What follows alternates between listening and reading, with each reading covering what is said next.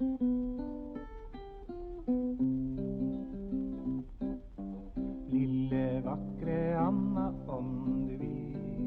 现在收听的是小众广告类节目，我是半斤，我是一吨。哎，我们今天啊，半斤八两首次开始打硬广了，我们当托了。哎，我们正式打入了艺术圈儿。哎，我们是谁的托呢？小青年儿。哎，小青年呢要开个展了，注意啊，是个人画展啊。对，年年都开啊，但是我们是第一次打广告。哦哦哦哦，啊，是吧？啊，好，好，这个画展呢，呃，它画展它都有个名字。哎，这个名字呢叫疑病症，哎，就是你这个人怀疑自己有病，哎，这是一种病，对对对，一听就是小青年自己起的啊，这是一个暂定名啊，说不定会改。那么画展的信息呢，应该是我们先说干货啊，画展的信息呢，应该是在，呃，就地点是在七九八，对，无忧艺术啊，一个画廊叫无忧艺术，嗯，在这儿，时间呢，应该是六月十五号的下午开展。对，具体时间呢，我们会在节目下面留言里边公布。哎，就是我们在画展开幕前和开幕期间吧，呃，每一期的开头都会有这个强行插入的啊，小众硬广，哎，滚动播出，哎啊，不滚动不滚动啊，就是固定播出啊。然后呃，就如果啊，你自认为对艺术有理解，而且你兜里边有钱。啊啊，没钱也行啊，对，没钱也行，开玩笑，就应该。去看一看小青年的这个啊各种各样的画，对，呃不收门票啊，有钱捧个钱场，没钱捧个人场，哎，反正我们应该是经常会去啊，哎，起码六月十五号下午我们肯定会在，哎，呃，小青年说不定还会在开幕上热舞一段啊，我们共同热舞，对，那么呃这个如果你有钱啊，你买个三五张啊。也没问题，像我一样吗？对，只要一吨买的呢，基本上都不会出现在这个画展里啊。哎，我的私藏品。嗯，然后呃，小青年的这个创作过程呢，呃，好像一吨你也是啊，我亲眼见在小青年如何在洁白的画布上，哎，画满了一张一张的画，就是毁灭了一张又一张洁白的画布，对吧？对对对对对。还有什么信息我们遗漏了吗？应该没有了，应该没有了啊。好，就是期待见到你们啊。好，不见不散。好，广告结束。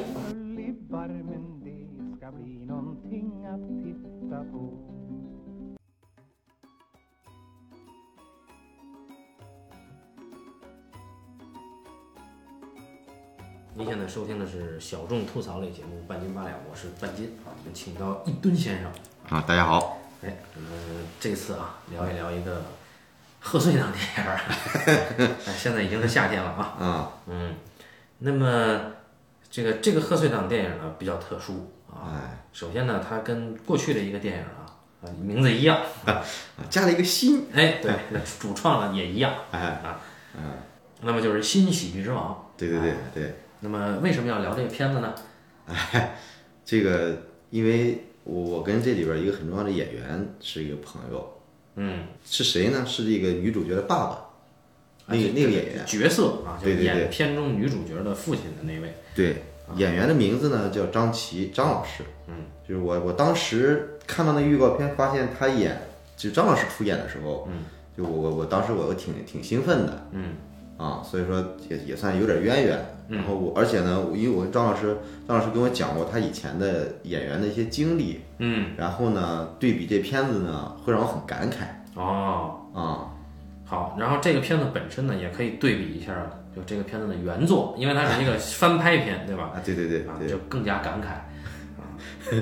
哎。啊，对。那么先向大家这个。不要脸的坦白一下，就是在我是没有看过《喜剧之王》的，然后我直接不要脸，直接看了《新喜剧之王》。哎，我是在呃这个五月初啊啊才重新看了《喜剧之王》啊。后来发现啊，确实，第一我很庆幸我没有在小的时候看过这个片子，嗯，啊就没有那么早去看这个片子，嗯，比如说我看过什么《少林足球》，看过什么那个。呃，功夫，嗯，都看的相对比较早，所以那个里边真正好的东西，我未必感触得到。嗯嗯，啊，就只记住特效的呀，或者逗的地方。嗯嗯嗯。那么第二个庆幸的是，我在我是先看的新喜剧之王，我才看的喜剧之王。嗯。如果先看了原作，我可能看不下去了就。啊啊！当然这里，因为就是关注了我们的。朋友也知道，我豆瓣上给《新喜剧之王》当时评的还是三星，还是比较还是比较温柔的一个评星。而且而且说实话，《喜剧之新喜剧之王》当时我看完，它是有打动我的点的。嗯啊，所以对于《新喜剧之王》这片子，现在即便我看完《喜剧之王》，呃，就剧作上呢，我们单说剧作上，嗯啊，但确实《新喜剧之王》不是一无是处的片子。嗯啊，那么我们正好就是，呃，一方面呢有电影，电影以外的由一吨先生啊来带来，呃一方面电影之内的，那我们来聊一聊这个，就是这个两部影片在创作上，在尤其在剧本上，嗯啊，它的一些这个比较有趣的对比的，嗯，可以聊一聊嗯啊。那么我觉得故事就不用说了，应该大家不会像我这么差啊，这么晚才看。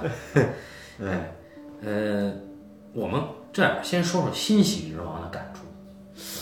我当时看的时候挺打动我的，可能因为我本身自己现有代入感，嗯我我我自己自始至终都觉得这片子很不错。呃，当然你要说和周星驰以前的片子比，嗯，那肯定对吧？这这个这个肯定是差了老远了。嗯但是它里边那些点吧，就是就是就是就是很天才。嗯，比如说，你比你比如说，就是他他爸这个角色嗯里边对他关爱的这些这些方式，对吧？去去那儿威胁人家那个那个壮汉嗯场务，对吧？抽自己耳刮子跟人要盒饭，嗯就他父亲对他这个这个关爱这些这些点，嗯就是就是说你只有周星驰能想得出来。反正我看的时候，我就就觉得就很叹为观止，他又夸张又这么真实。哎，周星驰电影一贯的特色就是这样，嗯对吧？然后呢，因为毕竟我我也也小时候从小就看周星驰的电影嘛，嗯，又好像而且周星驰近来出片子也少了，嗯对吧？你好，而且他的关键他片子他自己已经不演了，啊感觉反正给我的感觉好像是周星驰已经消失了若干年一样嗯啊。然后呢，就再看他的片子，突然之间，哎呦我靠，那个熟悉的味道又来了。对吧？所以现在很多人都说这个片子打情怀牌打得很失败，嗯对吧？咱确实没法比跟《喜剧之王》比，嗯但是反正打动我的地方，嗯，一方面有这个原因，但另一方面你毕竟对吧？一一个是学习了这个电影这方面的一些技巧，嗯，再一个呢，到到这把岁数了，稍微也有点处事的经验，嗯，对吧？然后你看周星驰他电影里边，关键是他里边能看到周星驰怎么消化自己的一些从艺经历，你说在《新喜剧之王》里对，两部片子都有嘛，啊，对吧？嗯，对吧？你看，然然后我我我我我会想我自己，对吧？我我怎么我我如果说我能我怎我会怎么消化我以前的经历，嗯对吧？然后你这样你会能感觉到这个导演自己的胸怀，他境界，啊，对，对吧？所以说我我看那片子，呃还是就就让我叹为观止。当然，这片子里边有有尴尬的地方，也有掉气的地方啊。这个这个是是是是，呃，挺挺挺什么的。不过呢，周星驰他的缺点也在，优点也在。你像他的片子里边一直也会有那种很粗暴的那些地方，但问题是，之所以有那些优点成立了周星驰，对吧？优点缺点都是他。嗯，就这些东西共同组成了周星驰。嗯，你本身香港电影嘛，它自它原来那个这个快速流水化作业里边，嗯，对吧，它形成了这个东西，所以所以就是就是还是很完整的嘛。嗯，啊当时我跟我媳妇儿看，嗯。我媳妇儿就一直就比较愤怒，就就觉得就是《新喜剧之王》吧，前面还说得过去，但是第三幕她觉得根本就全部崩溃。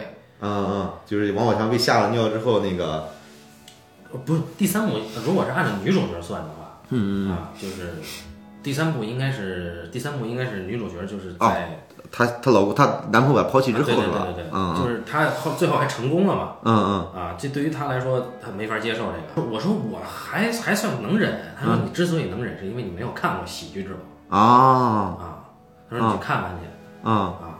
后来我一看啊，我能理解他的愤怒，对，啊而且他还有一个愤怒跟大家是一样的，就是说他觉得，呃，这个是就炒冷饭炒的太不专心了啊啊啊，这一点我也能理解。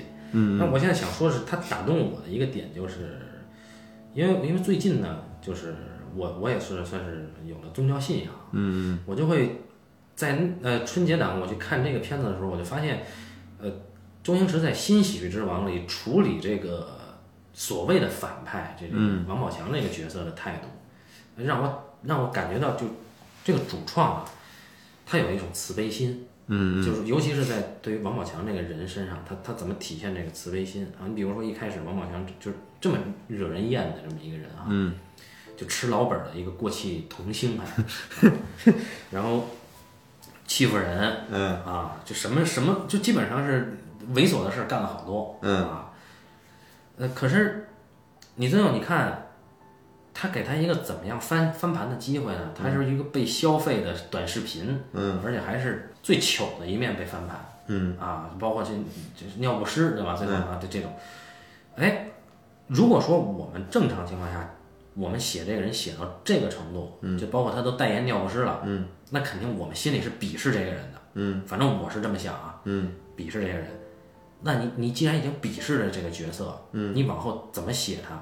嗯因为我我就是这这你往后怎么写这人，可能会映射到你在生活中怎么对待你鄙视的人这个态度。嗯啊，我没想到他最后就让这个马可就王宝强这个角色坦然接受了自己被消费的这个状态，嗯，而且还让他去间接的点醒了这个女主人公，嗯啊，而且还最后是让他给女主人公颁奖，嗯。啊，就是虽然他一开始是就给马可的这种处理是一个就往一直打到底的一个处理啊，嗯。啊，但是你会发现，哎，就他对这个反派的态度，鄙视归鄙视，嗯。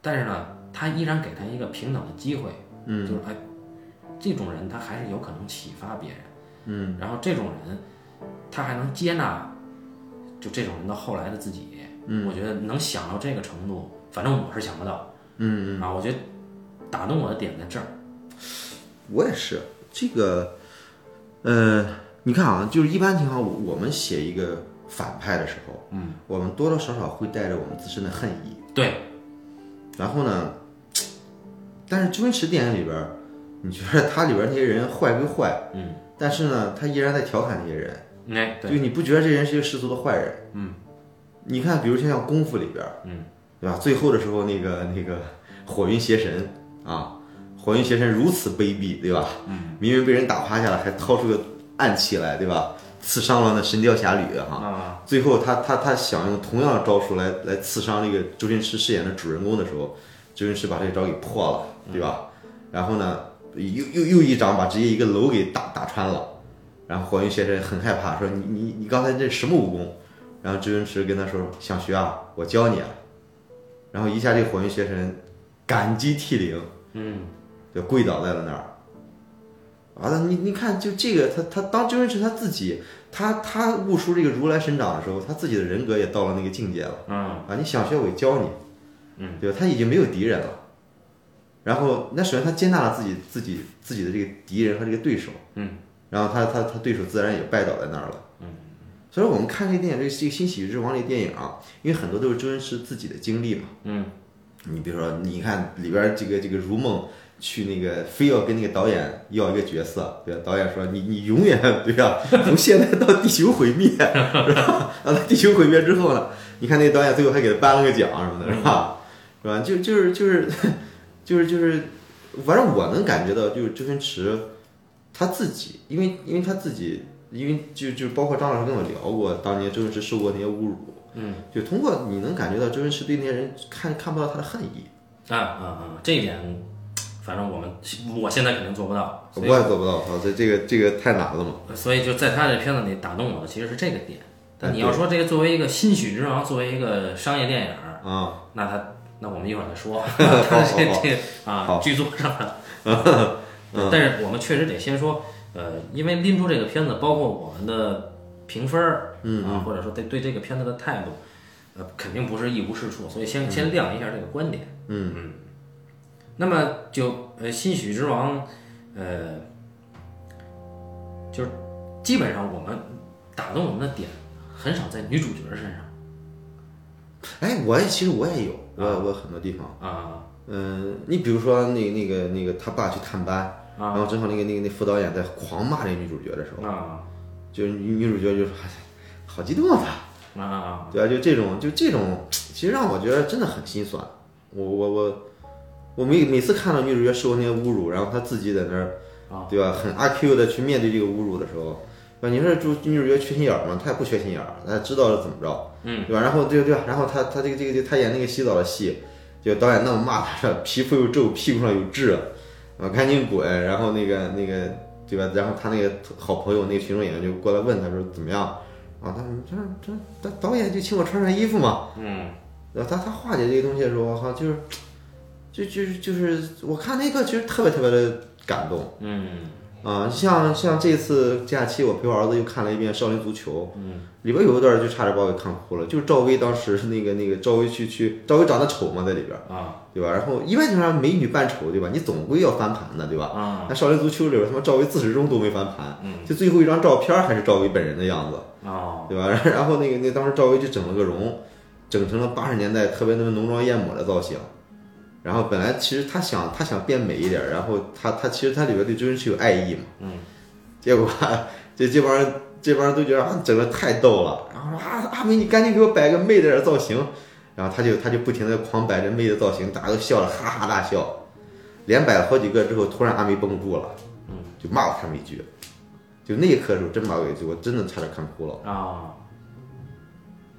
啊，我这个，呃，就就是就是他其实很多很多周星驰的这些点嘛，嗯就是这种心酸，就是就是就是就是特别喜剧的这种心酸，但是你骨子里边那种那种悲情，就那个东西，呃，我我我我挺让我感动的。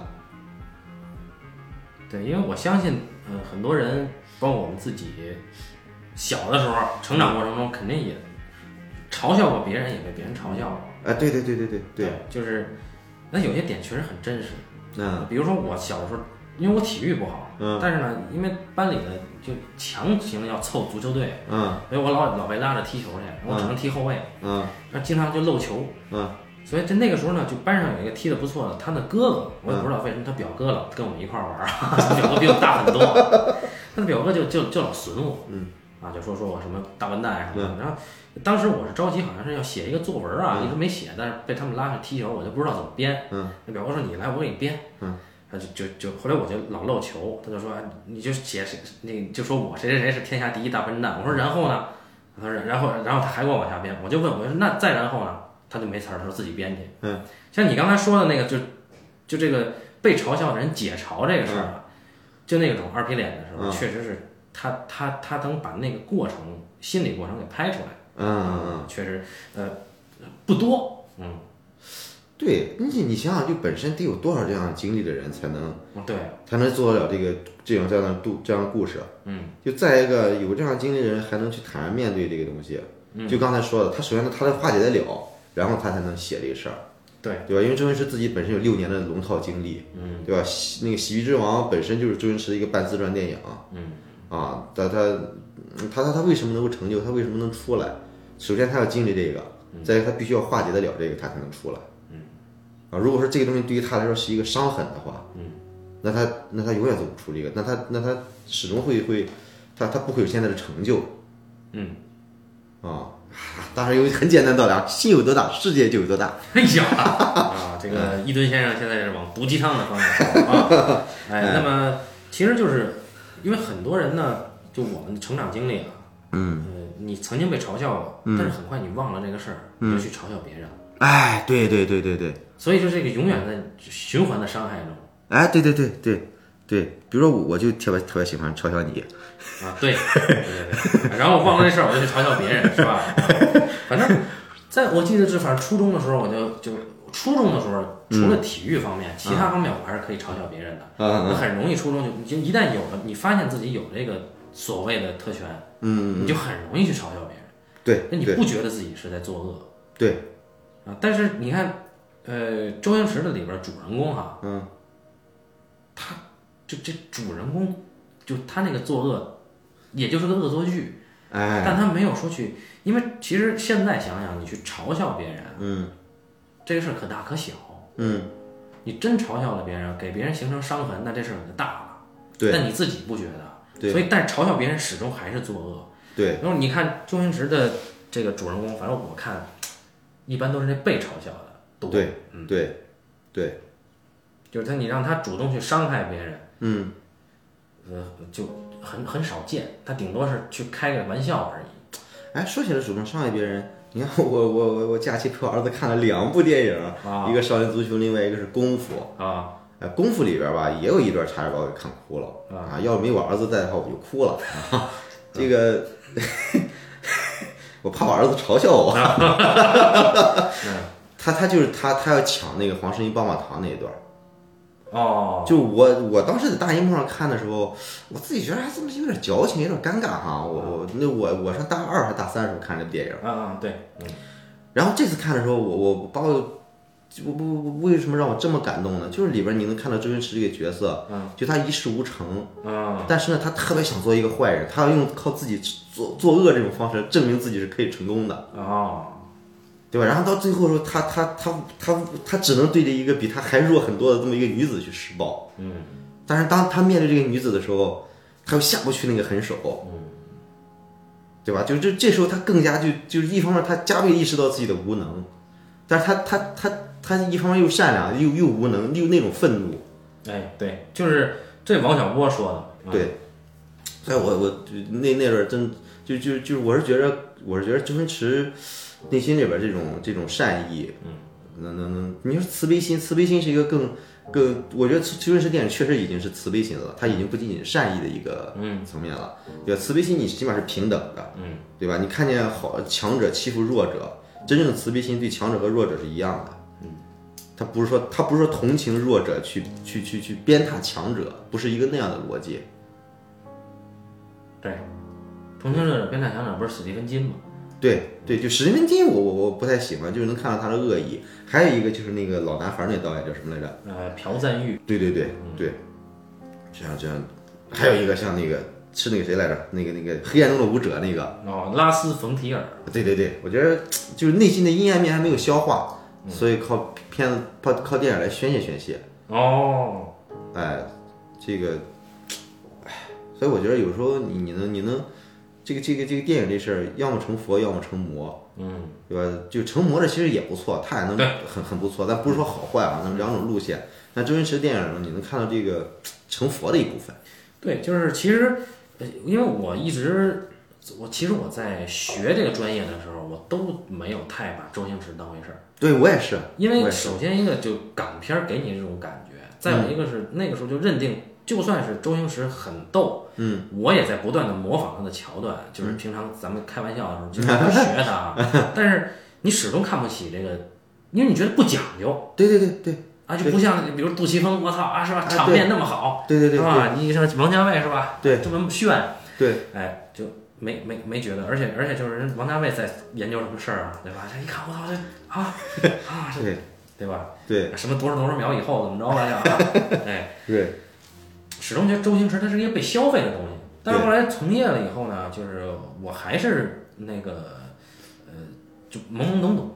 嗯后来有一次去看那个《西游降魔》啊是叫《西游降魔》是吧？对对就是文章舒淇演的对对对，那个时候依然觉得啊，嗯。这是小聪明，因为最后那个紧箍咒那个箍变成了一个戒指，啊。我依然觉得那是个小聪明。嗯。但是事后嗯。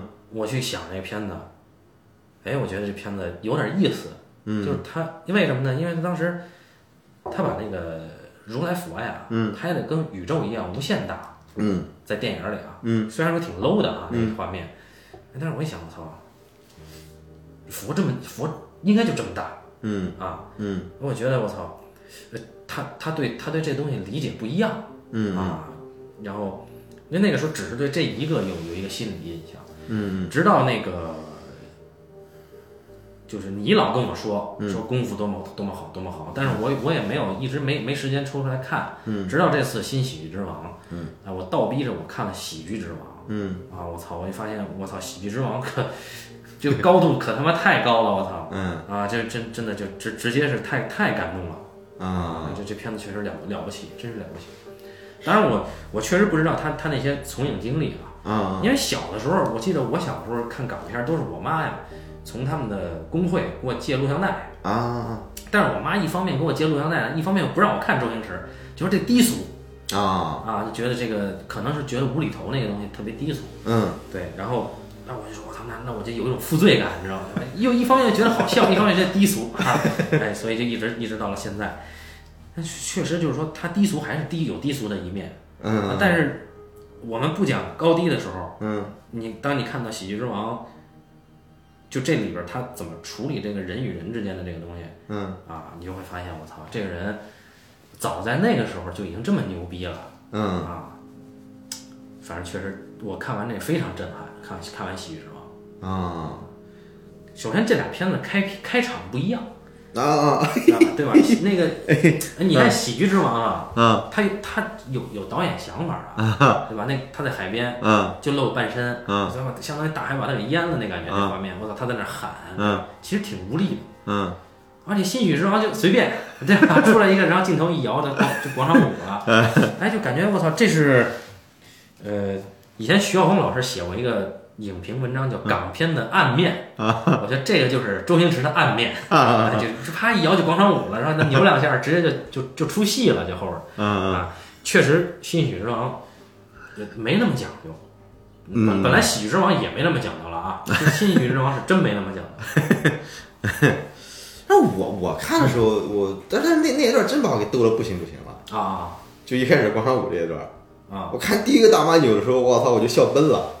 我也不知道为什么我会我会那么嗨，但是我真把我给笑坏了。啊！就是他，就是而且有广场舞情节。你看上当当大陆还没有兴起广场舞的时候，他已经在少林足球这儿把广广场舞给拍了一遍了。哦，哎，你看过那个少林足球的那个未删减版吗？没看过就有里边有一段大家一起跳广场舞的。哦，哎，他这个对，但你说这个，他确实是，嗯，他他他不像那《新喜剧之王》里边，你能这个这个这个这个和主题是相关的，对吧？就这个这个喜不是《喜剧之王》里边，他那个你这人物处境相关的，啊，对，就是这里边他跳广场舞确实没什么意思，就像那个就纯粹是个段子了啊，对，就很像王晶作品啊！对对对对对啊，对对对。就随便来一下，对，就是有效果。对，它是个效果，对对对。完了，就所以你就觉得这个糊弄了啊。而且这个老坦率的说，这个女主角确实差，就啊她她确实，我是觉得他演的是是是不不太好，呃，这倒没那么重要，就是就是你就会发现，我就因为我先看了新《喜剧之王》，等我看《喜剧之王》的时候，我发现《喜剧之王》每一场戏，嗯。每一个行为，他的剧作都是扎实的。嗯嗯。我操，我没想到我周星驰这么扎实嗯。啊！以以前我以为周星驰段子穿起来的，嗯嗯港片大多数人都是这样，嗯。有时候杜琪峰都这么干嗯。啊，大多数时候杜琪峰都这么干 但是我操，我这个周星驰这，我没想到这个片子剧作这么扎实嗯啊！就嗯他他一一上来，第一场大海王的序幕嘛，第一场戏他在摄影机那儿就就跟人说戏了，对，那演员第一场戏就在干导演的事儿了，嗯整个后边全说的是这个。对啊吧？你一个演员，嗯你一个群众演员，你把自己当导演，嗯其实你所谓的不认命，嗯所谓的就怀才不遇的这个一个怀才不遇的一个庸才，嗯不就是用这个体现吗？嗯然后包括他的所谓的尊严都建立在这个上面。嗯嗯嗯我操，他他没我没想到每一场戏就是功能指向很明确，嗯。又写的很自然。啊。但新许之王没有，没没新许之王，我我现在觉得新许之王真的是断了，因为就是你你你女主人公有处境，嗯回家了，嗯。父亲不理解他。嗯。我们在喜剧之王可没有看到说谁不理解周星驰啊，就是你一个家里人理解不理解这事儿，不是不是一个事儿。当然现在这么对比没有意义，因为新喜剧之王它是另一个故事，嗯嗯它讲的是一个不被家里人理解的女人，嗯。又遭遇了男朋友的背叛，嗯嗯啊，最后是通过一个就是他一直呃就是一直踩他的人给了他启示，然后他又重新拾起了自己放弃的这个梦想，讲这么一个故事，对吧？嗯它跟《喜剧之王》它其实它是两个方向相反的东西，嗯但是呢，你就会觉得《新喜剧之王》呢，就这个女主人公她的这个处境啊，嗯是不值得搬上荧幕的。嗯就就是你说你你你拍它意义何在呢？不是说每一个东西都有意义，但是嗯。但是你说你你你家里这个处境，你不被家里人理解，你非要拍，嗯。然后旁边还玩票的一个朋友，一个大款，嗯。这东西太像一个凑起来的一个学生作业，就这个剧作，这个这个女主人公获得选秀资格，到到第三部转转折是那个马可过来带给他这个消息，这个消息由马可带给他，嗯。而且是在家里吃饭的那个点，嗯。嗯我我觉得不是很，在剧作上我都觉得不是很好嗯。啊，所以我就觉得这个是另外一个故事，我们不应该用《喜剧之王》的剧作去碾压《新喜剧之王》的剧作，嗯。但是《新喜剧之王》如果把它单纯的看作一个故事来讲，嗯，它的故事确实是比较散，嗯。我是这个感觉，它不是每一场都那么的紧实，这可能周星驰啊没怎么用力，因为我昨天又看了一遍《新喜剧之王》，嗯，我觉得其实还好，因为就是说，她一开始基本上都都有这么一个，就是她在片场受一些委屈，对，然后呢，受她男朋友，然后呢，她家里也也也也也也什么，嗯，对吧？然后后来她当她遇到她男男朋友的时候，她男朋友给她启发，对，就是让她继续坚持下去。呃，其实是我觉得“启发”这个词改一下，就是说她其实一直都有庇护，对对对对，后来男朋友这个庇护。崩塌了嘛，对，所以就彻底崩了嘛。对，因为前面家里没有给他庇护嘛，所以他就认命了，对是吧？对，他都还行，就是说一般情况下吧。他他，你想骗她受了受了那样的事儿，嗯，他这个女主人公她也不是一个傻逼，对吧？他问问题就在这儿，嗯就你不是一个傻逼，其实你你想干嘛呢？你你就想当明星，对不对？嗯，但是，哎，嗯这个其实我我我想说的是，啊，就因为咱现在普遍就觉得这个片子，就觉得这样的人，嗯嗯，有什么值得可写的呢？就是说他他他他他想当明星，啊，然后对吧，各种努力，对吧？你这样的人感觉好像横店有很多这样的人，不管父母的反对，嗯对吧？他们老大不小了，还得干这种不靠谱的工作，嗯还得干这个。但其实我是觉着他是想当一个演员，而不是说想当一个明星。你你觉得他在片子里边是给了你这个了？对，啊？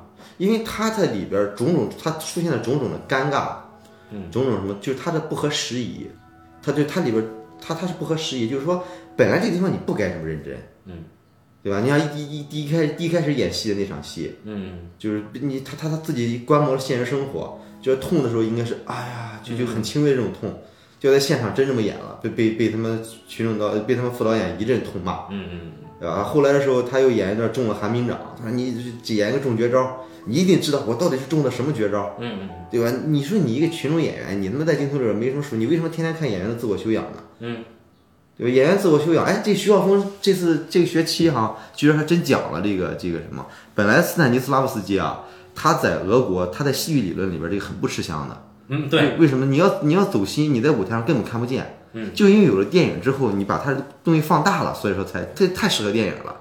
但是你一个群众演员，你在画面里边，你就是一个造型，嗯，你你演这么走心，你肯定不行哎，这个我要插一句。啊。我曾经看过一吨先生啊，在他曾经工作过的电视剧里边啊，演过群众演员，哎，还是很走心的，哎因为因为我的脸跟主角并驾齐驱嘛。哎，这大家可以去搜一搜啊，这 个新新恋爱时代新恋爱时代啊，哪一集我忘了，好像十三集吧？两场戏啊，是吗？有一场戏是不是这个开开会对吧？你演这个女主角的同事啊，你特别避世的一撅嘴，对不对？哎 很抢很抢戏啊。还有一场戏是我没看见的，就是你你说就是导演只给你一个背影哦啊，对对，哎这个我要说一下啊，这个这个这是我演艺生涯里边非常引以为傲的一段啊。啊就当时的时候呢，因为因为我之前已经演了这个开会的戏了，啊那么下一串呢，就就当我再客串的时候呢，就导演要求我不能露脸儿。就你你老抢戏是吧？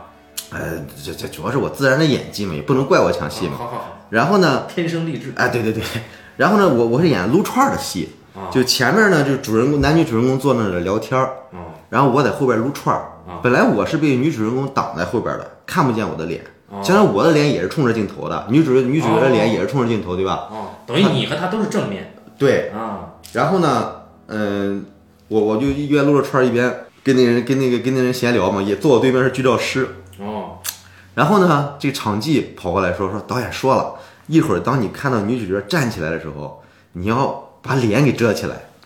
哦。哎，然后我我我正跟剧照师正聊着，一看女主角起身，然后我就赶紧就开始就开始捂着嘴开始吐，要狂吐，我就喝大了，啊，这是你自己设计的，我自己设计的。哎。哎，当当，因为我我我捂脸总要总要有原因嘛，对吧？我就低着头就捂着捂着脸就捂着嘴，就基本上也全遮住了，就吐嘛。当这场戏导演一喊停的时候，场记率先跑到我这儿来，对我竖起了大拇指：“你演的太好了哎，这就说明这就是演员啊干了导演。的事儿，是吧？！” 哎，但是博得了大家的认可嘛。对，所以这个这个呃，我觉得还是，但是这个易敦先生他自己没有想当演员啊，尽管他在生活中老是哈，可惜了，哎，我我真觉得可惜了，可惜哦了。好下步怎么能转转？哎，这个听众朋友们，如果你们谁是这个当导演的、干剧组的啊，可以哎拉我去客串。我觉得如果是听我们节目做导演啊，就别干了。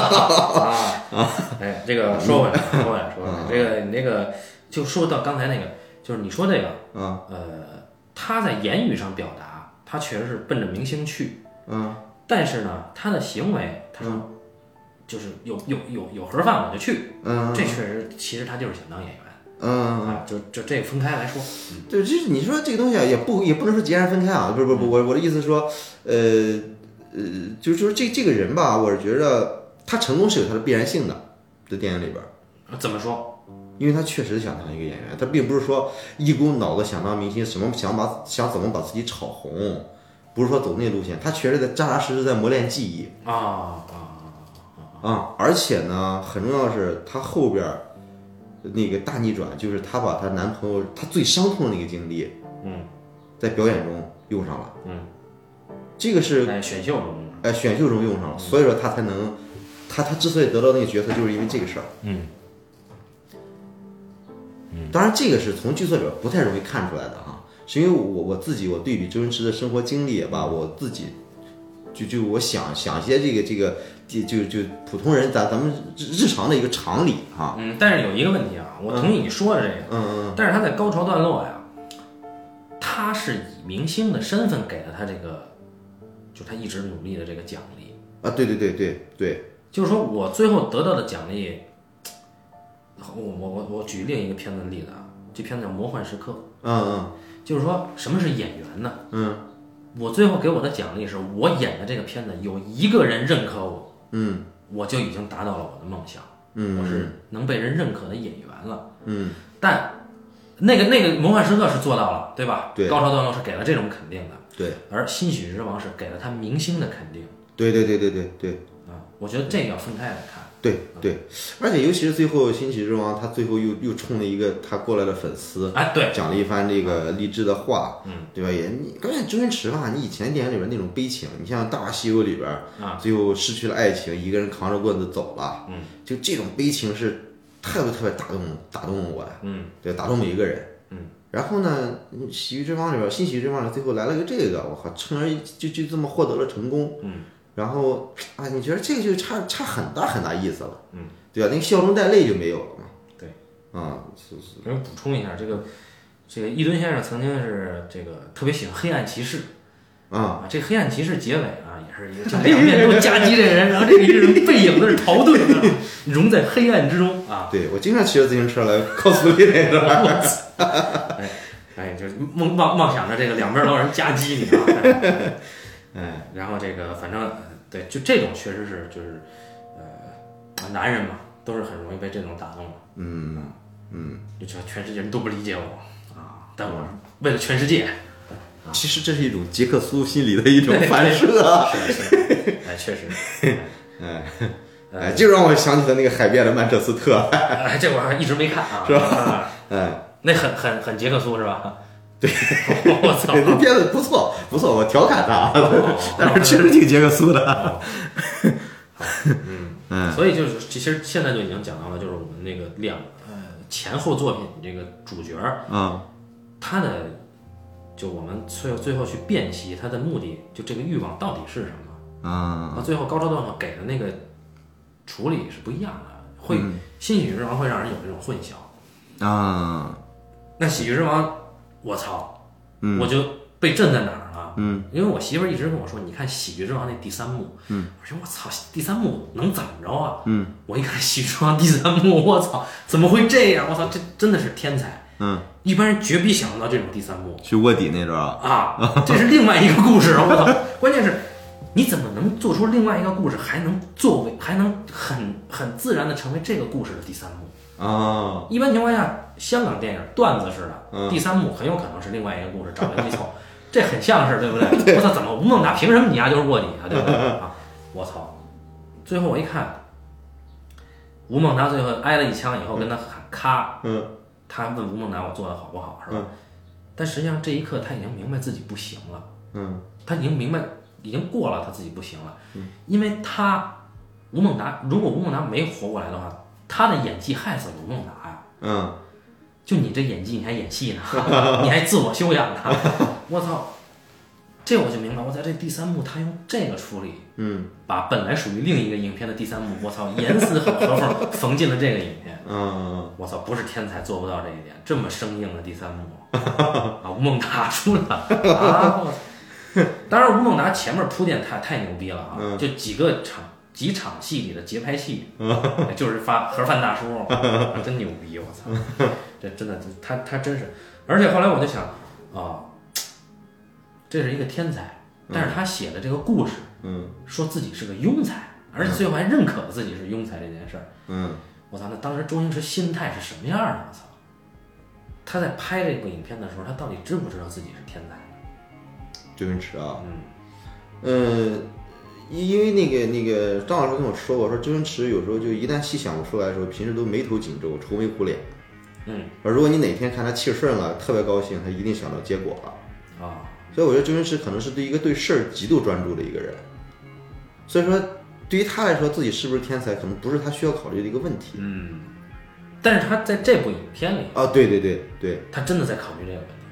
对这部影片从一开始就是这个问题，对，就以至于，就这人，这个剧作牛逼到什么程度？就他的男女关系都要做都都作用在这个上面。嗯一般情况下，我们讲，呃，因为其实我们每个人啊，就尤其是咱们，嗯，也也念过电影学院，嗯也曾经就是做过这个创作的梦，嗯是吧？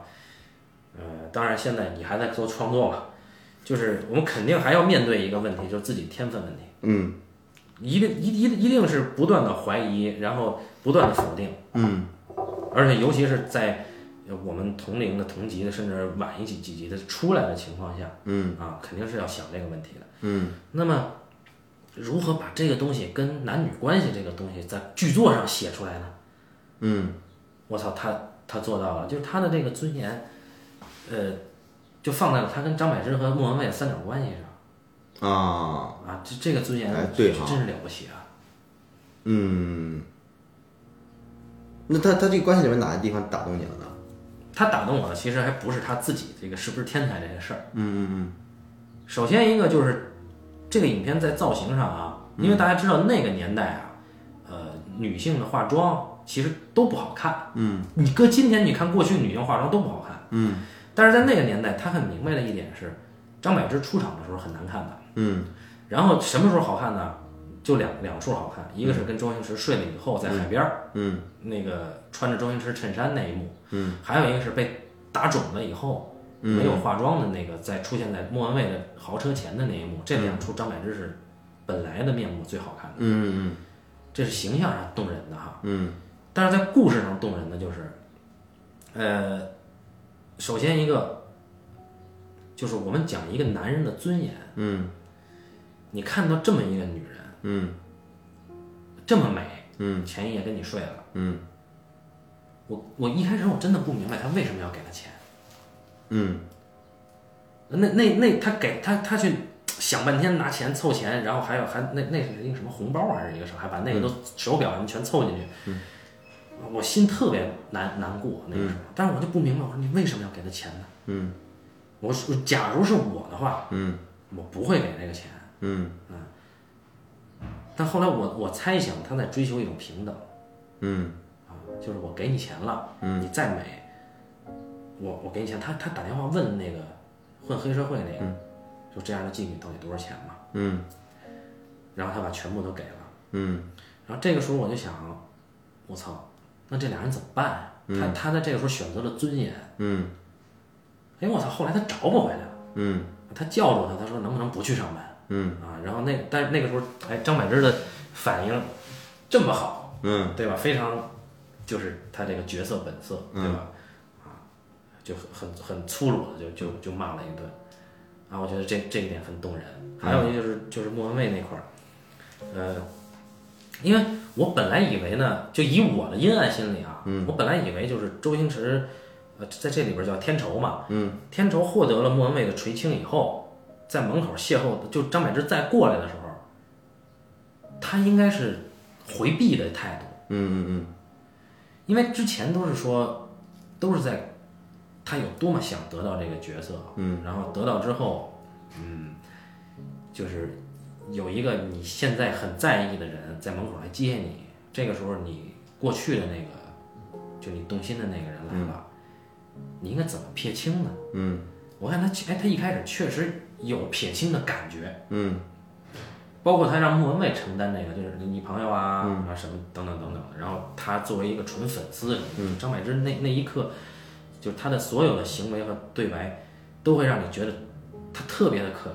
嗯。啊。就他他作为一个粉丝，然后又又他又不知道天仇是是已经变不是那个天仇了。嗯。我就想，我操，这片子，因为我完全不知道剧情的，嗯。我想这片子接下来要要黑嘛，嗯我一看，我操，上车走了。嗯那我操！我说那那怎么办呀？我真的着急啊！嗯，我说那那就那就完了吗？嗯，我操！张美人喊出来了嗯啊！然后周星驰特别天真嗯啊，说我说的是真的呀。嗯然后那莫文蔚那种表情走了，嗯哎，打动我的点其实在莫文蔚的表情上，嗯但是这个故事是就这个剧作的点是在张柏芝跟周星驰的这一问上。其实我们写，比如说我们写爱情故事，嗯反正我我不会写爱情故事啊，但是我我设想着我去写一个爱情故事，嗯、我会我会强调那种男女主人公之间心里都知道对方喜欢，我就我不我不会写多余的去问这个事儿，嗯。但是他会让这俩人问出来，然后另一个人说我就在等你同意，嗯就这么天真。其实，在这一刻，喜剧的那个特点就出来了，就这男女主人公，他其实是比观众笨的。嗯嗯嗯对吧？我我我我我等着你问 那个，我等着你当时答应。嗯啊，但是这一刻你就会想，我操，他能把前面那个已经飞黄腾达的一个人给、嗯给拉回来，嗯又这么质朴嗯啊，就以这么天真，就很甚至很傻的方式拉回来，嗯我觉得就很很动人。嗯啊，而且而且而且他在那一刻，呃。呃，第一个是就是他那个尊严是他在他给钱张柏芝把钱给张柏芝那一刻，他他找尊严嘛。第二次就是他让莫文蔚先走，嗯然后他他回来跟张柏芝去拥抱这个事儿，那一刻其实已经没有那么重要了。嗯，就这所谓的他那个作为演员的尊严嘛。嗯哎，那我想那后边怎么办呀？嗯然后他下一场戏是他去跟人抢这个剧本儿，嗯。他就死攥着这个剧本儿，嗯。然后他的那个那个表演状态，嗯。啊，我觉得我操，就呃，虽然说他嫁接在了这个情感上啊，嗯。啊，但呃还是两回事儿。但是这两回事儿呢，你又不觉得分割，嗯嗯啊，而且而且后来莫文蔚那个，因为其实这明显是，而且他这里边我我我解读啊，嗯。啊，也是在人物关系上的设计，他那个在否定这个主人公的能力啊。嗯莫他不是他是因为他演得好，嗯是因为莫文蔚喜欢他，嗯是因为莫文蔚被他打动了，就他的那个做群众演员的那个精神，嗯嗯然后进而莫文蔚喜欢上了这个男人，嗯所以才有这个事儿。嗯那我觉得我操，这个他用心用的这么深。嗯一般情况下我们讲开挂对吧？一个大姐看上了嗯啊，大姐头是吧？嗯特别牛逼。那那你你既然在探讨一个人的能力，嗯那是不是这个人对你能力有一个错认呢？嗯还是你对自己能力有错认啊？嗯那一刻你看，那一场戏他一上来说，我给自己想了一个英文名字，嗯我操，这么 low 逼的一个英文名字，嗯你就知道这这人要坏了。嗯然后就是他其实处处都已经给了你答案，这人就是不行。嗯啊但是你怎么你怎么看得下去？这么心酸，这人就是不行，你还笑着能看下去嗯啊？我觉得这很动人。嗯他他其实处处就吴孟达那个角色早就说了，嗯对吧？真是不行。还有 啊，那他他给人张柏芝说戏，张柏芝比他牛逼多了，演的对吧？所以尤其是我觉得我我特别庆幸我没有早看这部影片啊，嗯因为呃我一开始做这个节目的初衷，嗯，也是要给自己找一个，也不说是就潜意识里，我觉得啊，我在给自己找一个尊严，嗯就可以说说别人哪儿不好。嗯后来我发现，我操，那不都是纸上谈兵吗？嗯那不跟周星驰在这里一样吗？拿着一本演员的自我修养，到处给人说戏。嗯但实际上生活中，人家通过他说的这个，当然可能也不是因为他说的这个，都成了强者，嗯只有他还在做这个。那其实跟我们所谓学电影理论或者拿电影理论当回事儿的，对，这是不是太太像了？对，多看几遍比较好。对，对于这个戏的学生来说，对于电影学院的学生来说，对，所以我我我我这样我也我我也有深刻的感触。刚才你说这段儿，我我立刻想到了我这个，我也想到了我就聊这个什么聊聊节目聊电影。嗯，所以不管咱自己能不能写得了剧本儿，哎，希望听众可以听到这个能写得了剧本，我操！对吧？我们可以做周星驰嘛。哎，对对对对，哎，哎，反正就是确实，就我就没想到他，我真的是特别惊讶，在于他每场戏他能这么精巧。因为我觉得我操，我这这不是我印象里。哎，其实其实你看，我我我我我看那个重看他的电影也是有这种感觉，就是以前老记着他挺糙的，啊但最后来再一看时候发现，我靠，其实极其精确，啊，真精确！我操，而且真精确。而且你再想，有些东西他没有表现出来的东西，他也给你了，嗯他也不他也不说，他就给你了，嗯你看呗，比如说这次看那个《少林足球》里边儿，嗯，吴吴吴孟达跟周星驰去拜访，去去去拉当年那帮师兄弟入伙，一块儿踢球嘛，嗯就去去其中有个兄弟就是长得呃陈国坤演的那个嘛，他不是特别像李小龙长得，哦，对吧？然后他住在他住最破烂的一个贫民窟，就他武功最高那个是吧？呃，对他他就就是动作快嘛，啊，呃，住住个贫民窟，然后呢，吴孟达跟周星驰一去一一一敲开他门，他一看他俩，咣一下把门关上，立刻把他俩鼻子给碰得特别疼，然后再开门出来的时候，穿了一身皱巴巴的西装，啊，递上两个名片，小人就维维持这种尊严，我靠，还还这这太天才了，能想到这种点，哎，对，就是这，我忘了说，刚才这就是为什么我会觉得就是，呃，周星驰被莫文蔚看中以后，嗯他会那个跟张柏芝撇清了，嗯因为他说了一句，他说我没女朋友，因为莫文蔚不是嗯问他了吗？嗯说你你跟女朋友说你接下来长期一段，啊，对对对对对他，先说了一句这个，嗯我说我操，这小子嗯真黑啊！嗯后来发现，你等你再等那那场完了以后，你再想他说这句话，嗯。其实他认为张柏芝没有把他当啊，我觉得是这样啊，我觉得是嗯啊，所所以就是你误解这个人腹黑的时候，嗯其实他是很很天真的在在这么说，有可能是这样，啊，只能是映射你自己的黑暗。我操，哎，对对对。真的真的，反正我是这么觉着。啊，呃，对对，你说这个我也想起来了，就当时我看这地儿的时候，我也觉得我靠，这这哥们儿是吧？啊啊，你替替张张张柏芝感到心寒啊，啊，对啊，对吧？而且就是他后来打动我的一细节啊，就是这个吴孟达不是卧底吗，跟人家说说你给我你演送外卖的这个嘛，嗯对吧？一开始吴孟达特别臭屁，说从来没有，我人生不能 NG 啥的，对吧？然后说你演送外卖的，因为以前周星驰一直老问一个，就说我这个人物我得吃透我的时代背景、这个角色什么心理什么的。吴孟达说这些东西在这个送餐店的餐牌上，嗯嗯我操，这句话你看似不经意，嗯但实际上你你你所有的人物角色都在你的生活的细节里。嗯送餐店的餐牌你吃透了，嗯你就是那个演的最好的送餐员。你餐牌上写什么？写的价格，写的套餐种类，嗯对吧？他说这东西全在餐牌上，你你看吧。他他但当时吴孟达特别敷衍他，说大哥没时间了，你看看餐牌，那那全在餐牌上。但实际上你想，嗯我操，这细节不全在这儿？是你，你你只看得见演员的自我修养，因为他跟生活格格不入。但实际上生活里边的那个东西是演员真应该找的，所以演演技最好的是第一个送餐员嘛。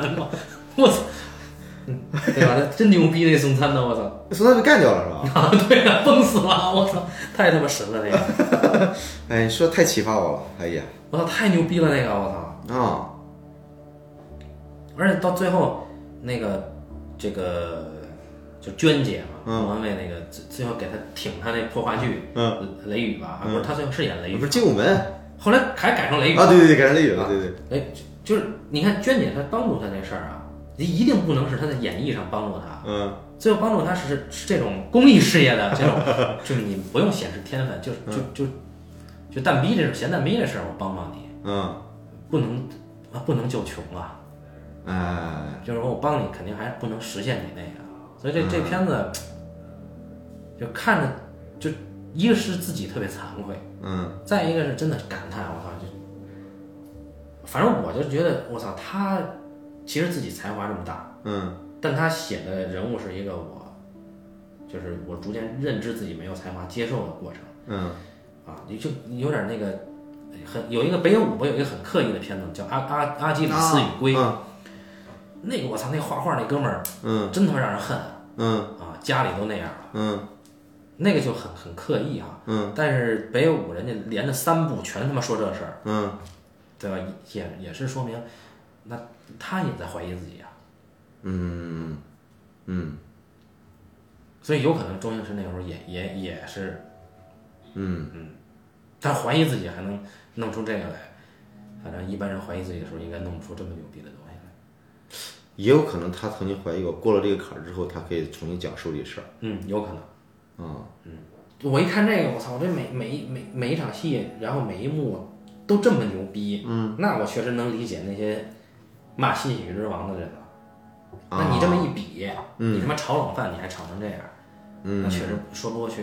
嗯但是这里边儿就是新喜剧之王这里边儿，我们刚才也说了，就是把我逗逗我的那个那个，就是他那个装鬼吓我嘛，那个那那我真笑笑懵了。啊对，但是呃，他依然是给你一个就感觉啊，这个东西确实不讲究。哎呦我操，这是王宝强演的太逗了。王宝强是真牛逼，我操！哎，王宝强太逗了。我觉得就周星驰这些电影里边后来用过这些演员啊，不管是邓超也罢，那个那个谁文章也罢，啊你觉得哎总是比周星驰那那角色本来就应该是周星驰自己来演的。啊哎呀，你觉得可惜了。哦，但是这里边看这个王宝强这个，这个周星驰演不了。对我操！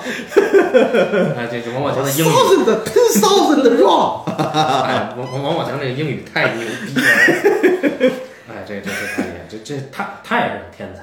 哎，对，王宝强真的是天才。咱之前聊过这个啊，树先生，我操！对，其实我不是想说这个这个就是张老师演的这个角色嘛，嗯，因为不是去年是吧，咱咱们去迈阿密是吧，就是我那网大，哎，这个这个呃，这这片子，对我那网大不说了，就说这里边演的两位主角之一嘛，就是那张老师，嗯，就是通过我拍那片子认识的张老师。然后吧，呃，其实去年大概是这个季节，四五月份的时候，嗯，呃，张老师去我家做客，嗯，然后呢，在在小新娘住了一晚上。啊，我们嗯一块儿聊了聊，那天晚上喝点酒，然后呢聊了聊，就张老师跟我，因为在剧组上没有时间聊那么多，嗯，然后呢他跟我聊他以前那些从影那些经历，嗯，他他是那个军人家庭出身，哦。他爸是部队的高干，哦，所以他从小这个这个这个条件很很优渥，嗯，然后呢后来在那个虽然很他他那时候向坤不是老演员向坤嘛，就是那个呃，烈火中永生，对对对啊对，那个向坤好像那个那个最早他他他他好像向坤提起他入行的，还是说怎么着来着？哦，反正他一开始跟向坤老师演过戏，他一开始演话剧，从小学过京剧，然后八十年代的时候，因因为因为对吧？那时候进了广东省话剧团，嗯，就顺风顺水。那时候演很多电视剧，在在在广那个在广东台那剧，他都是男一号。哦，哎，那时候就就是就是，但是他现现在咱们就完全不知道嘛。啊，完全没有看过他演的那那那些戏，然后呢，也就就是就混得特别好。说当时说说说八十，他当时说有一个什么剧组，忘了他在这演男一号，然后呢，这就有一个美工组有个刷墙的，就那人长得很丑，给他留下深刻印象。那人就是后来的冯小刚，啊，就他他他会他他讲，然后然后呢，后来到了九十年代初的时候，他想去做生意了，嗯，然后就不演戏了，然后就做了几年生意，结果生意没做好，哦，呃，就就就是就是也也赔钱了，也亏了，然后到三十七八岁的时候，只能再回来演戏，嗯，结果再回来演戏的时候，首先他回北京演戏嘛，那时候广东那边儿对吧？那那圈儿都在北京了，啊，然后呢，就发现这行业里边儿也没有人认识他了。嗯。对吧？当年对吧，一直是演演演男戏男一号儿，一直是这个台柱的，嗯突然之间没有人认识他了，然后呢，那个那个那个他就就不停的跑组，给人递简历，就从龙套做起了。就当年跟他合作那帮导演比他年纪都大，因为他只早他是小生啊，啊那导演早他妈退休了，啊，他发现他只能去不停的跑组递简历，然后那时候给他面试的一些副副导演都是七零后，还给他使眼色，给他什么呢？对吧？他从小就给我讲，从小军人家庭出身，对吧？那那部队上的，对吧？那什么概念？从来没没没没没没没遭过人白眼儿的，嗯，突然在这个岁数的时候，就就就就一直要这样，对吧？然后呢，在在咱们这组里边，其实。嗯，那那预算有限，对吧？基本上都是都是都是找的一些，呃，这个这个这个那个大特约级的演员，嗯，对吧？所以他那时候，但是他片子里边确实演的挺好的，嗯嗯，所以说那那时候就就就就是就是，他就他就一直说说，觉得到这岁数了，就挺挺挺挺不甘心的嘛，还是不甘心。嗯，他五八年的，去年去我家做客的时候正好六十岁，嗯他跟我爸一边大。对，我就挺不甘心，总觉得还能出来一把。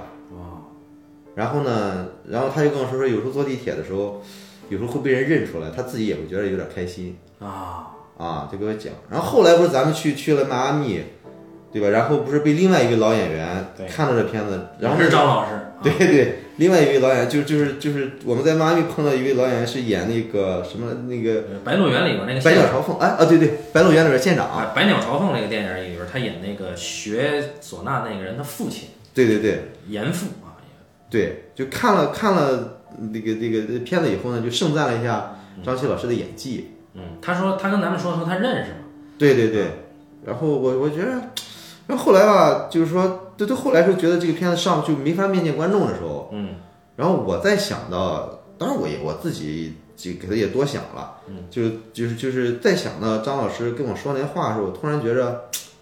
有一点儿这个这个愧疚感，我觉着对吧？人辛辛苦苦演一场，嗯，对吧？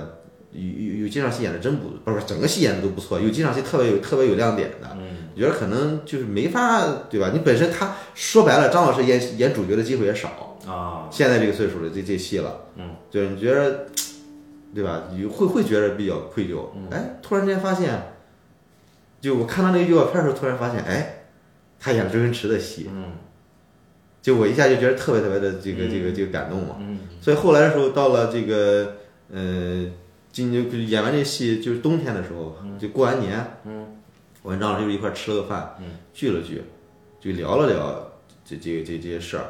你想想，他就就对比一下他的经历和这个这些演员的这些经历，我我会觉得尤其的一个感慨。啊，你就就就是，然后他他他他聊起来周星驰的时候，他对周星驰特别特别的敬佩。哦，啊，就就讲周星驰早年受过那些那些那些侮辱，当然很多事情从现在从网上也能查得到。哦，比如说周星驰去去剧组里边递个简历，对吧？或者说试个镜还递简历了，前脚刚走还没出屋呢，那导演就说这个人怎么怎么像个狗啊？就用粤语说，用粤语说，反正特别顺啊。就翻译成普通话，你觉着挺拗口的，但粤语粤语很很随便的一句话。就周星驰听得一清二楚，但是你就得当说呃方峰一样出去了。呃，对吧？你你能你能怎么着？整整六年一直是这样的经历，啊，那个，哦，所以这句话在《大话西游》结尾。啊，对，哦，啊，对。那周星驰，你看从小的时候受过那那那那那些穷，我操，他的《大话西游》结尾在那个场景用出这句话来，那他那他真的是释然了，对啊早就释然了。对啊，嗯，对啊，所以说我我就觉得，你看嗯周星驰他之所以成功吧，就就这个片子，就就我是觉着吧，嗯，新就是本身喜剧之王，嗯，跟周星驰这个角色其实是两码事儿，反差很大。周星驰是天才，但是那个人不是，尹天仇不是。啊，尹天仇，嗯，对，结果在《新喜剧之王》里边呢，这个女女主角本身有点像周星驰，就是说她的成功之路有点像周星驰的成功之路。哦，她最后，我觉得他最后那个点就是他必须把自己最伤痛的那一面消化得了，转化成自己的创作素材，嗯，这一刻他才能成为一个演员。嗯就这个心理，但是我我是觉得呢，需要需要去去去明白这个过程之后，你再看这个，你才能看出才能看出意味来。但问题是，这个东西太隔阂了。嗯，对，这这个跟电影本身关系不大。对，嗯对，这是一个生活中的一个常一个一个道理。嗯嗯嗯，在剧作里边，它这个东西太生硬了。对，哎。觉，得他这个剧作有点像，呃，就是我们会叹为观止的，有些日本电影啊，嗯嗯，他会把之前某一个生活中的点啊，最后灵机一动用在高潮上啊，哎对对对。学运这个福至心灵，你运用到的那个东东西，对对对，但是你写在剧本里真的很刻意，对对对嗯。对。然后那个那个，对就周星驰说那个就是还有这个这个这个这个这个是什么网上查到了？周星驰那会儿在那个演那个呃射雕像不是对《射雕射雕英雄传》的时候，啊他不是演了被梅超风一掌打死的一个一个一个人吗？啊你知道这个吗？啊！我不知道这段啊，然后呢，当时杜琪峰导演。哦，然后他他一看自己露脸了，跟杜琪峰的跟导演导演他过来，我能不能先用手挡一下？然后杜琪峰给他骂了个狗血淋头，别人杜别人杜琪峰脾气也大是吧？对对，给他给他，然后然后结果呢？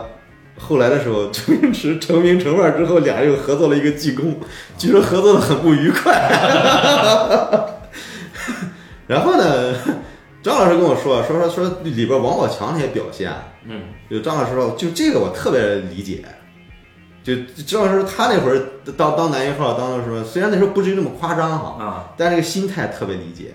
啊他说周星驰也有过这个阶段，那周星驰对对对就就不管是反派吧正派吧，都是他自己。就是他做演员火了以后，哎，对对，就瞧不上导演对吧？嗯哎，不停的喊咔。哎，我那个那个《新喜剧之王》里边那个演导演那个那个演员，我觉得我觉得《喜剧之王》里演导演那个演员牛逼，啊，嗯，对他里边的导演的形象老是这种，我，我我不是因为这两年，咱咱咱好像在在优酷的时候也也见过很多网大组是吧？啊，就这就这种留着长发油腻腻的导演，感觉哎挺挺多的啊。我我就缺一头长发了，为什么你老能见到油腻腻长发的导演，我见到的导演还行？可能我去的都是网大。啊，确实，他生活中的东西，嗯，变成电影里，这这还是两回事儿。对嗯，在《新喜剧之王》里边，大家没法得到这个点。对对，就就是就是就是我我看周星驰本人的经历，主要是因为这个这个这个，我对《新喜剧之王》这个电影可能有有有有知道很多这个这个就就是有这种代入感嘛。嗯，就再一个，你会觉得周星驰这么能逗人欢笑，对吧？嗯就首先他能承担多少的这个侮辱、嗯责骂，他能承担多少，他就能带给人多少的欢笑。嗯，这个一定是成正比的。他要没经历过那个的话，他成不了周星驰。哎，就是就是这种这种这种释然哈，就他走过这些之后，这个超脱，嗯，会让人觉得就会给我就特别特别大的一种宽慰。嗯，啊，就比如说，你看《喜剧之王》里边儿，这个其实《演员自我修养》这本书是他的一个武装嘛。嗯，就像我们平时，呃，就你可能什么什么作品都没有的时候，嗯，你有一个武装说我我可能电影学院毕业的，或者我看片儿多，哎，然后然后你尤其是你还可以鄙视那些没有上电影学院的，哎对，吧？对哎，但是现在想想，就是就这这种气量，嗯，其实最可怕的就是就是你不够，根本不够惨，或者说你也根本不够那么优秀，哎，就夹在中间的这个所谓半斤八两的这个状态，哎，是是比较可怕的。嗯，还意识到了就好了嘛。对，就等意识到这个时候，你也一把年纪了嘛，啊，嗨，嗨，这个那六十岁我们也可以的。对，所以张老师身材还是保持的很不错。哎，对，张老师一直健身嘛，这个相当可以，很强健。哎，所以这个，反正其实说说来，呃，每次我们聊电影啊，真正动人的都是电影之后的后面的那些那些东西啊对啊。对，但哎，真是就是说，他真正的天才是能把后边那些东西很自然的在电影里表现出来。对对对所以这是喜剧之王比新喜剧之王牛逼的地方。对对对对，哎，你看，其实我我以前的时候，就就就上学的时候，其实这个心态也是一个高半斤八两的一个心态，嗯，就是就是这个这个这个成功学鄙视他，鸡汤鄙视他，啊励志的鄙视他，嗯，对吧？就是就渴望成功，但是呢又不敢去做的时候，要鄙视他，嗯，对吧？然后然后你其实你知知识分子普遍会会会很瞧不上正能量嘛，是吧？对，这个这个很正常，因为大家就两两张嘴一说嘛，那真正做的时候就另外一回事儿了。就是我我我看，就是真的不容易，就是看这个现在看这个电影，你不管好坏，真的觉得都不容易，会有这个感觉。嗯，因为毕竟自己没做出来，所以我我我那个，像上次我跟张二吃完饭之后，嗯，他把我送到地铁，嗯，然后呢，当时我们在通州吃饭，他他他他他北京有个房子嘛，在通州那边。哦，然后呢，到地铁口的时候，那边有一家饭馆儿，嗯也不是很大的一家饭馆，叫叫叫胖子烧烤还是怎么着来着？啊，反正类似这么名的嘛。然后他说：“你看那胖子，他说我我十多年前刚买这房子的时候，他两口子就在这干。那时候他俩就租一个小摊儿，哎，这么干了十多年了。你看人现在已经是有个店了，我跟他们挺熟。嗯就是过来人得过先啊。对对对行吧，我们就以这个作为结语。对，啊，感谢大家收听这一期的半斤八两，咱们下期再见。好，再见。